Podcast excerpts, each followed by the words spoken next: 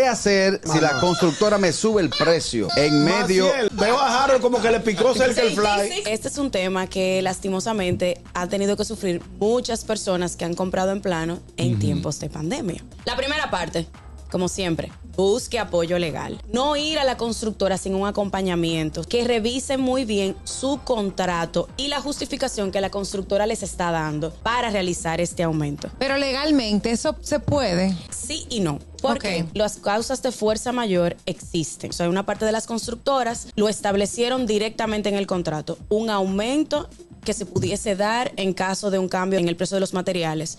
Y hay otra parte de las constructoras que no lo hicieron porque nunca lo previeron en sus contratos. Que es importante, si usted en el día de hoy va a comprar un apartamento que está en planos, mi recomendación inicial ahora mismo, antes de que se lo suban, es discute con ellos que el aumento La tasa. sea fijo. Señores, si a usted le suben su apartamento, Ajá. revisen cuánto esa constructora lo va a vender. Correcto. Cuando tú vienes a ver, tú te ganas más pagando ahí, el excedente que entregándolo y recibiendo tu dinero simplemente porque tú te pusiste bruto. Y Si tú tenías una ilusión con ese apartamento, que es muy probable, piensa por lo menos en tu bolsillo y en la recuperación de tu dinero en el tiempo. Exacto. Y tú puedas sacarle el provecho que tú quieras, ya sea de inversión, ya sea para tu vivir en ello, como tú entiendas. El gusto, el gusto de las 12.